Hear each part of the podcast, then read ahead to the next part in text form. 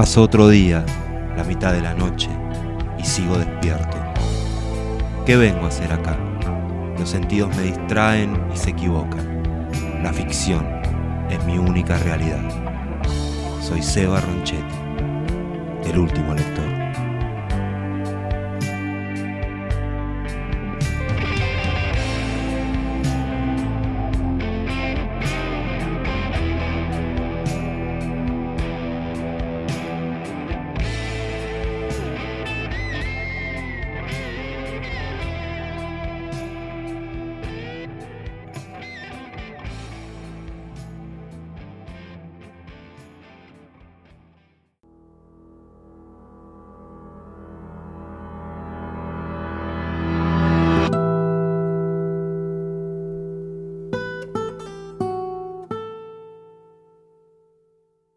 Aunque creamos en sus poderes fácticos, en la forma en que rompen sucursales y vitrinas, aunque pensemos que esa es la lucha, provocar una lluvia de piedras sobre los techos de la ciudad, ver cómo se construye siempre a través de la destrucción, aunque creamos en ellas, las piedras son solo piedras y no lo que quisiéramos que fueran.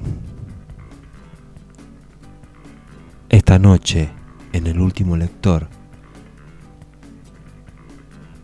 escritores chilenos. Andrés Ursúa de la Sota, autor de este poema que acabo de leer. Diego Zúñiga y Gonzalo El Tech.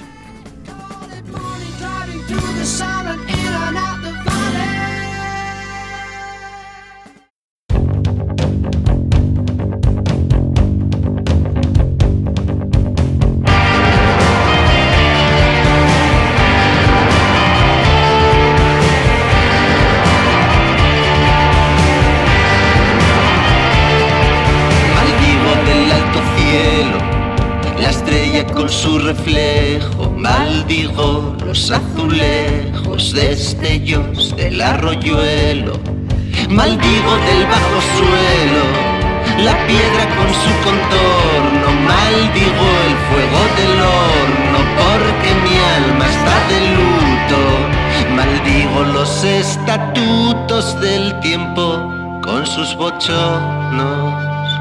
¿Cuánto será mi dolor?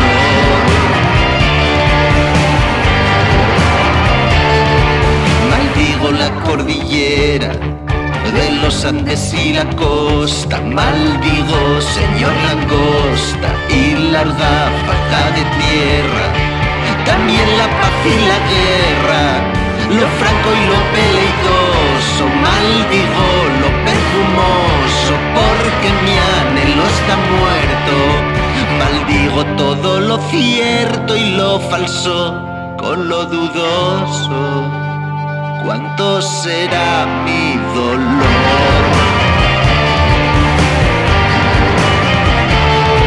Maldigo la primavera con sus jardines en flor y del otoño el color. Yo lo maldigo de veras a la nube pasajera.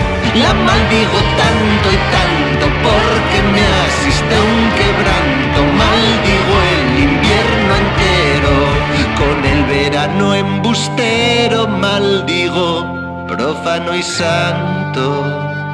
¿Cuánto será mi dolor?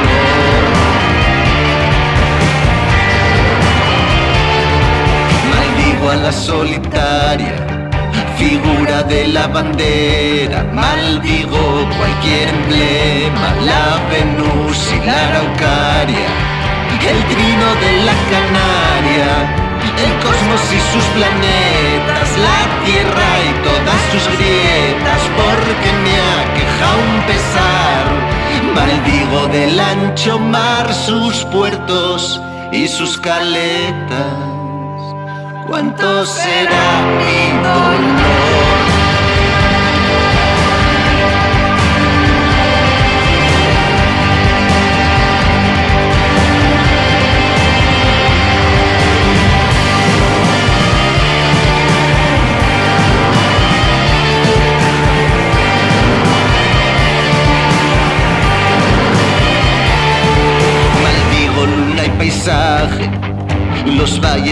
Desiertos, maldigo muerto por muerto y el vivo de rey apaje, el ave con su plumaje, yo la maldigo a porfía, las aulas, las sacristías, porque me aflige un dolor, maldigo el vocablo amor con toda su porquería cuánto será mi dolor.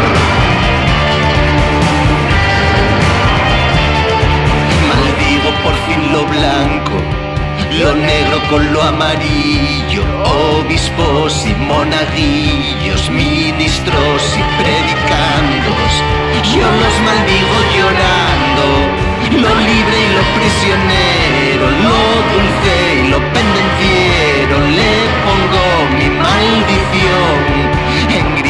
en español por culpa de un traicionero.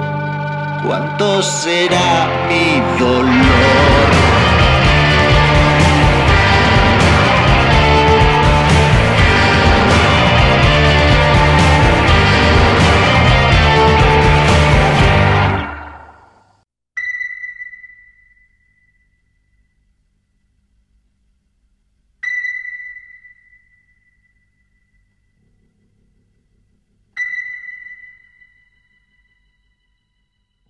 Los náufragos. Diego Zúñiga, escritor chileno, nacido en Iquique en 1987. El agua devuelve lo que no le pertenece. Alicia Genovese. Aprendimos a nadar en el río. Fue un par de veranos antes de que se desbordara el Loa, cuando se llevó al primo de Muñoz y a esa familia que no alcanzamos a conocer una pareja joven, ella embarazada, mellizos parece, que habían ido a probar suerte pero se los tragó el agua. Tuvimos que aceptar después de la catástrofe la prohibición de acercarnos. Buscar en otros lugares la forma de perder el tiempo o acortarlo. Cualquier estrategia era útil para no aburrirnos en verano, en medio de esas calles de tierra, el polvo que se nos pegaba en el cuerpo Calama era así, el polvo, el calor y el sol pegándonos como si le hubiéramos hecho algo, pero aprendimos a nadar ahí, antes, en el río, en medio de las truchas y de aquellas aguas que se volvían más intensas en febrero.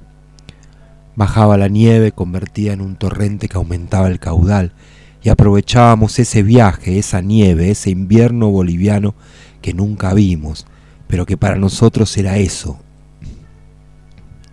y solo eso, un poco más de agua donde nadar, un poco más de agua en un río que durante casi todo el año era un pedazo de tierra pantanosa, una grieta en medio del desierto. Nadábamos en las zonas más profundas, en medio de los roqueríos que se formaban pequeñas pozas donde podíamos hundirnos y desaparecer. Fue en ese lugar una tarde en que nos dejaron solos, cuando descubrimos que Martínez era capaz de aguantar la respiración bajo el agua un tiempo que nos pareció al principio asombroso y luego sobrenatural.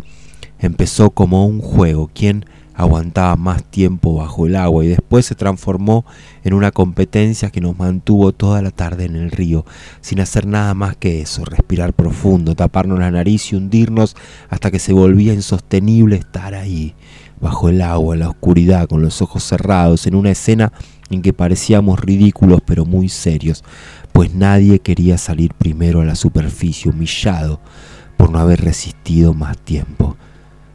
La primera vez que lo hicimos nos hundimos los seis. El hermano chico de Parra se quedó contando el tiempo en voz alta y, el que más resistió fue Castro, un minuto y veintidós segundos.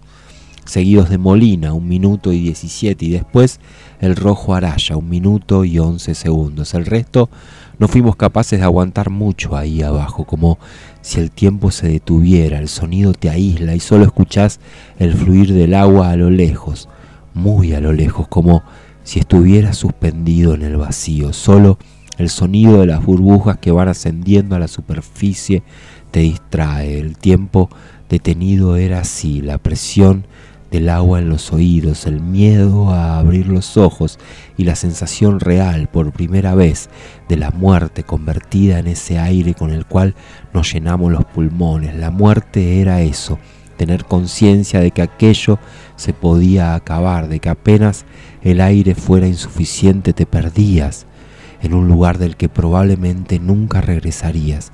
Abrir los ojos bajo el agua era entender que uno se iba a morir, pero ninguno fue capaz de decirlo en voz alta. Parra quedó tan picado que propuso que lo intentáramos de nuevo. Tomé muy poco aire, dijo, y entonces descubrimos lo de Martínez. Respiramos profundo, nos tapamos la nariz y nos sumergimos al unísono, obsesionados con humillar sobre todo a Castro, sin imaginar que cuando volviéramos a la superficie, cuando todos emergiéramos casi ahogados por la falta de aire y el miedo a quedarnos para siempre allá abajo, Martínez iba a resistir más de tres minutos. Eso contabilizaba el hermano chico de Parra, 180 largos segundos que nos parecieron una eternidad imposible radicada en ese cuerpo que veíamos flotar boca abajo, con los brazos completamente extendidos como si fuera un muerto que escupió el río frente a nosotros. Creo que fue Roja quien no aguantó más y cuando se contabilizaban 200 segundos lo tomó de los hombros y lo levantó. Rápido Martínez, ya fuera del agua, abrió los ojos y dio una larga, larguísima bocanada. Nos miró y ya, con aire nuevo en los pulmones, empezó a reír fuerte. Eran carcajadas que ninguno de nosotros entendía hasta que Torres le tiró agua en la cara y le dijo que no fuera imbécil, que nos dio miedo, que pensamos que estaba muerto. Martínez siguió riéndose un rato y después se fue a nadar más adentro del río, solo mientras atardecía. Jugamos un par de veces más, pero ya sin él, quien nos miraba desde lejos. Al día siguiente, cuando llegamos al río, a eso de las 3 de la tarde, Martínez llevaba un par de horas nadando solo. Después de un rato nos preguntó si queríamos jugar de nuevo a lo de aguantar la respiración bajo el agua. Ninguno estuvo muy convencido, excepto Castro, que quería compartir con él. Y Martínez lo volvió a hacer, incluso se dio el lujo de resistir más, 250 segundos sin mayor esfuerzo. Levantó la cabeza, sonrió y continuó nadando y sumergiéndose mientras nosotros nos mirábamos incrédulos, sin entender muy bien qué tenía dentro de los pulmones como para resistir tanto tiempo bajo el agua. Sentíamos que era un poder sobrenatural y queríamos usarlo. Ya no sacábamos nada con competir entre nosotros, era aburrido, necesitábamos que todos supieran que Martínez tenía ese talento. Probablemente fue Molina el que echó a correr la voz, y un par de días después llegó su hermano mayor con unos amigos al río dispuestos a competir con Martínez. Eran mucho más grandes que nosotros, tenían 16, 17 y ya conocían el mar. Habían nadado en las playas de Antofagasta y en las de Iquique. Era una competencia desigual, pero confiábamos en Martínez. Lo habíamos visto resistir más de cuatro minutos. Nadie podía vencerlo.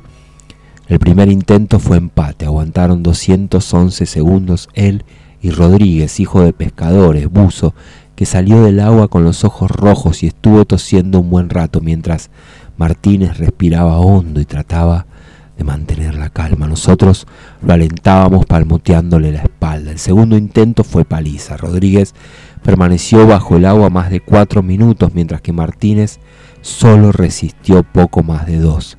Salió de hecho tosiendo muy fuerte, ahogado, escupiendo sin ningún control. Era preocupante. Martínez no se recuperaba del todo y Rodríguez seguía flotando boca abajo, los brazos extendidos, tranquilo, como en una pausa eterna. Quedaba el tercer intento. Si Martínez ganaba, habría desempate. Si no, todo estaba perdido. Iban a empezar cuando escucharon los gritos. Una vecina de Martínez gritaba histérica, algo que no se entendía. Un hombre trató de calmarla, pero ella seguía gritando, descontrolada. Era un balbuceo torpe que solo una señora después de un rato logró descifrar.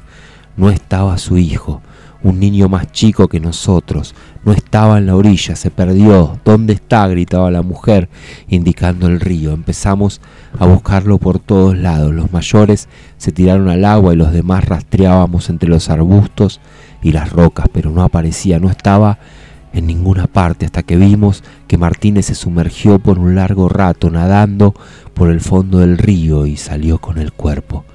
El niño estaba inconsciente, pálido, violáceo. Recuerdo eso, ese cuerpo oscuro, rígido y Martínez sosteniéndolo en brazos y dejándolo en la orilla como pidiendo perdón por no haberlo encontrado antes.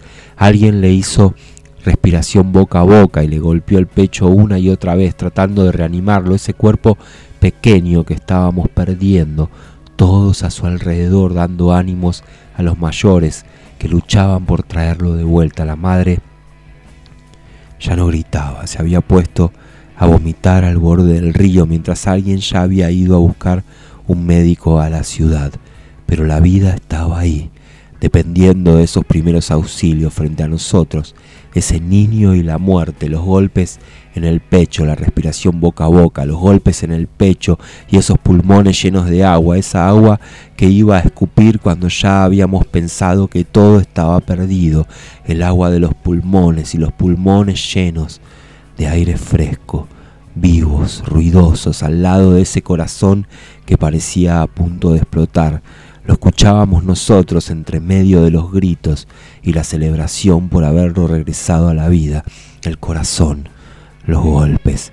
Creo que todos sentimos que ese niño éramos nosotros, que cualquier podría haber sido él, ahí, tirado en el fondo del río sin que nadie se diera cuenta de nuestra ausencia. Lo sentimos, Estoy seguro, a pesar de que después iba a ser solo una anécdota de verano, esas historias que a veces, aburridos, nos íbamos a contar con todos los detalles posibles, una historia que se iba a deformar con el tiempo a pesar de mantener siempre intacto ese momento esplendoroso en que Martínez sale del agua sosteniendo aquel cuerpo sin vida, pues en ese preciso instante, como dijeron los médicos después, ese niño en los brazos de Martínez estaba muerto, clínicamente muerto, aunque no lo sabíamos, no queríamos creer que estaba muerto y así fue esos pulmones llenos de agua que explotaron para dar paso al aire nuevo en medio de nuestros gritos. De eso nos acordábamos siempre, de nuestros gritos de alegría y de esa mamá llorando con su hijo en brazos. Le daba besos en toda la cara, en la frente, en las mejillas, en los ojos, en la boca. Lo besaba, descontrolada, como si fuera todo lo que tuviera en la vida. Martínez se iba a encargar, a lo largo de los años, de arrebatarle varios cuerpos al río y otros tantos al mar, pero también iba a perder muchas veces la vida entonces se iba a tratar de eso, de convivir con esos fracasos por el resto de sus días.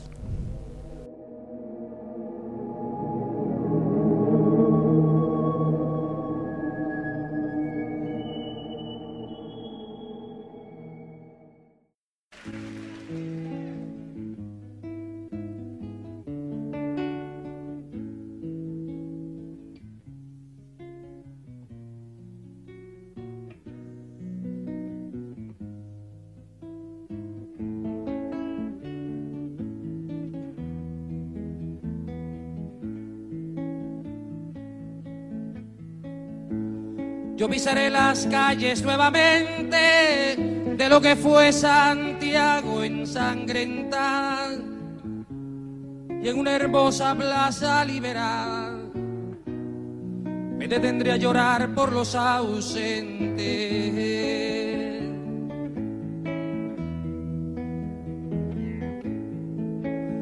Yo vendré del desierto calcinante y saldré de los bosques y los lagos y evocar en Cerro de Santiago.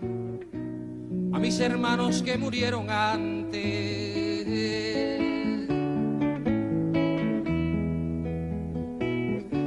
Yo unido al que hizo mucho y poco, al que quiere la patria liberada, dispararé las primeras balas, más temprano que tarde sin reposo retornarán los libros, las canciones que quemaron las manos asesinas.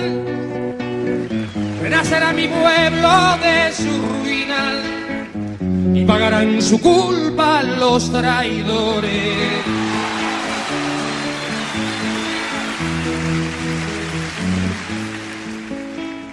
Un niño jugará en una alameda y cantará con sus amigos nuevos. Si ese canto será el canto del suelo, a una vida cegada en la moneda. Yo pisaré las calles nuevamente de lo que fue Santiago ensangrentada y en una hermosa plaza liberada que te tendría a llorar por los ausentes.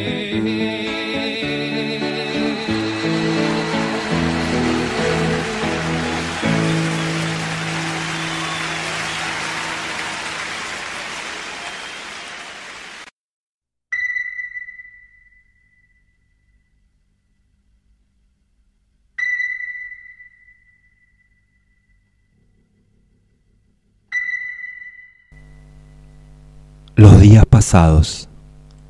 Gonzalo Estech, escritor chileno nacido en Valparaíso en 1981. Cuando llega esa hora, febril me siento y angustiado recuerdo mis días pasados y lloro. Paul Verlaine, canción de otoño. Recuerdo que el primer trayecto lo hice en un bus parecido a este y que una y otra vez sacaba la libreta negra que tenía en el bolsillo trasero del pantalón para revisar las instrucciones que me había dado Alberto. Tras un recorrido de 12 horas llegaría a la calle principal de un pueblo donde todos los pasajeros se bajarían. Tendría que caminar dos cuadras por esa misma calle hacia el norte y no tardaría en encontrarme con un micro pequeño de color amarillo. Había subrayado la palabra amarillo en mi libreta que me llevaría al lago donde estaría atracada la embarcación. Ese fue el principio, tenía 11 años y la ilusión de pasar el verano con mi mejor amigo de infancia. Pero me equivoco, así no son los inicios de las vidas, mucho menos de las historias, no. Todo comienza a suceder, lo comprendí un poco más tarde, cuando algo se rompe, cuando el dolor se interpone. Recliné el asiento, apagué el celular y pese al nerviosismo no tardé en quedarme dormido. Desperté cuando un rayo de sol se coló entre las cortinas y me pegó en los ojos. A mi lado había un hombre mayor. Me saludó inclinando la cabeza y yo hice lo mismo. Me acomodé en la silla y corrí un poco la cortina. Era un día despejado, aunque las gotas de humedad en el vidrio reflejaban el frío que hacía afuera.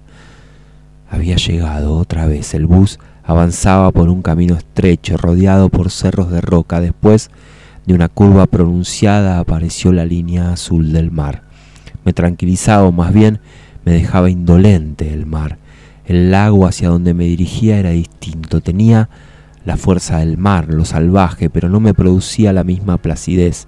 Me mantenía alerta, casi asustado, no infeliz. Después de unos minutos el bus dobló a la izquierda y se adentró en el pueblo. Apenas unas casas de madera y algunos cafés y hosteles para turistas que venían a conocer el lago. Eran las ocho de la mañana, estaba a tiempo. El hombre a mi lado se levantó del asiento con dificultad y buscó un paquete en el portaequipaje. Se despidió con el mismo gesto de cabeza, avanzó por el pasillo y se perdió por la escalerilla. Debe ser de la zona, pensé. El bus no tardó en detenerse. Primera parada, unos veinte minutos más tarde, la segunda, y todos nos bajamos. Respiré profundo, el aire frío entró como si alguien me rasguñara por dentro. Ajusté las hebillas de la mochila, metí mis manos en los bolsillos de la chaqueta y caminé hacia la micro de color amarillo que se podía ver a la distancia. El barco estaba atracado en el puerto, dos pisos de fierro con una pátina de color blanco. Me acerqué a la fila de turistas que esperaban su turno para entrar, mientras veía cómo en el segundo piso una pequeña grúa acomodaba los containers en el interior de la embarcación. La fila empezó a avanzar. Cuando llegó mi turno le dije al tripulante que iba a Puerto Azul. ¿Cómo? preguntó como si estuviese incómodo. Voy a Puerto Azul, repetí. Ya nadie va para allá, dijo. Luego con cierta indiferencia me pidió que esperara a un lado. Después se ocuparía de mí. Me quedé ahí mientras los turistas pasaban cargados de cámaras fotográficas, gente contenta de paso. Cuando el último de ellos entró al barco, el tripulante se acercó y me dijo, voy a hablar con el capitán, no se mueva. No me moví, había ocurrido antes, cuando era solo un niño, aunque volvía a sentir la vergüenza de no entender, de llegar de visita a un lugar desconocido.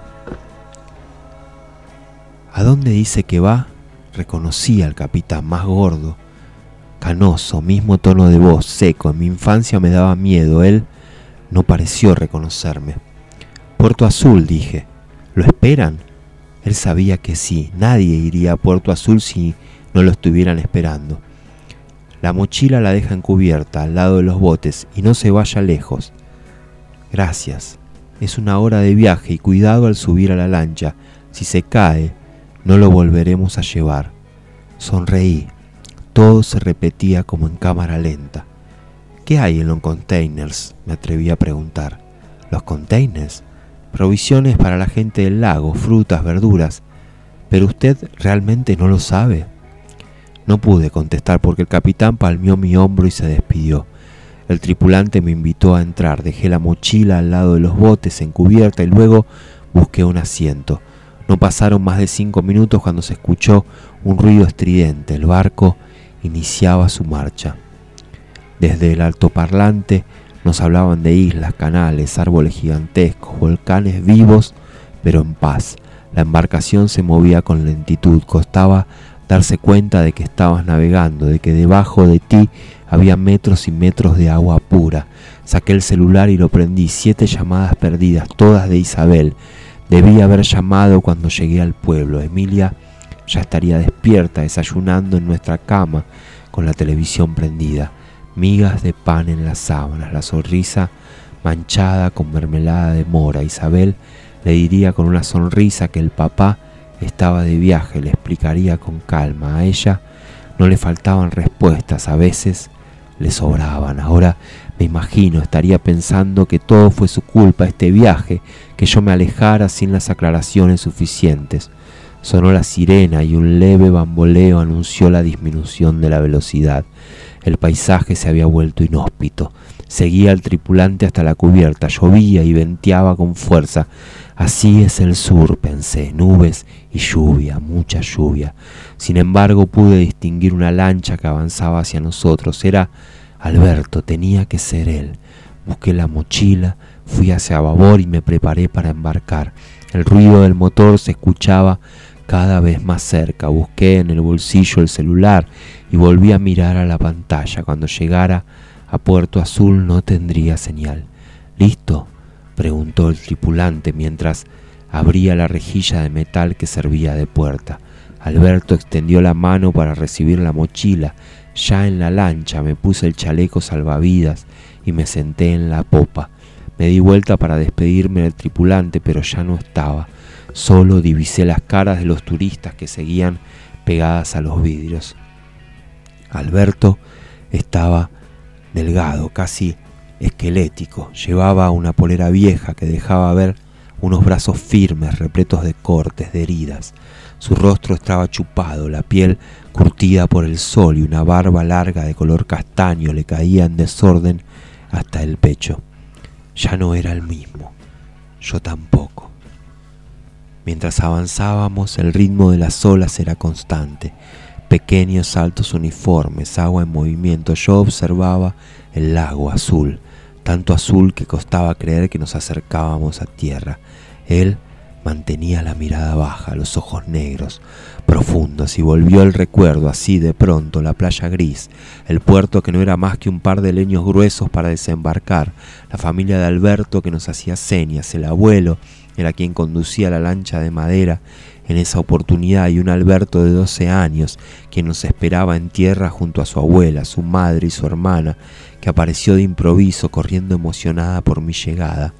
María Paz, nuestra María Paz, la culpa que no desaparece con el tiempo. Restregué mis ojos, el presente, lágrimas que entorpecían la vista. Alberto apagó el motor y dejó que el impulso hiciera el resto del trabajo. Habíamos llegado, todo tan parecido, tan idéntico, pero no. Alberto salió de la lancha y amarró el cabo a un tronco viejo que estaba tirado en la playa. Luego, como si yo no existiera, comenzó a caminar hacia la casa que se encumbraba a lo lejos. ¿Por qué? Me pediste que volviera, le pregunté. Se dio vuelta, me observó y se acercó hacia mí. El golpe lo recibí en el lado izquierdo de la cara, pero me alcanzó la nariz. No tardó en sangrar. Sube, se viene tormenta, dijo, y retomó la marcha. Busqué un pañuelo en el bolsillo de mi pantalón, me cubrí la nariz con él y lo seguí.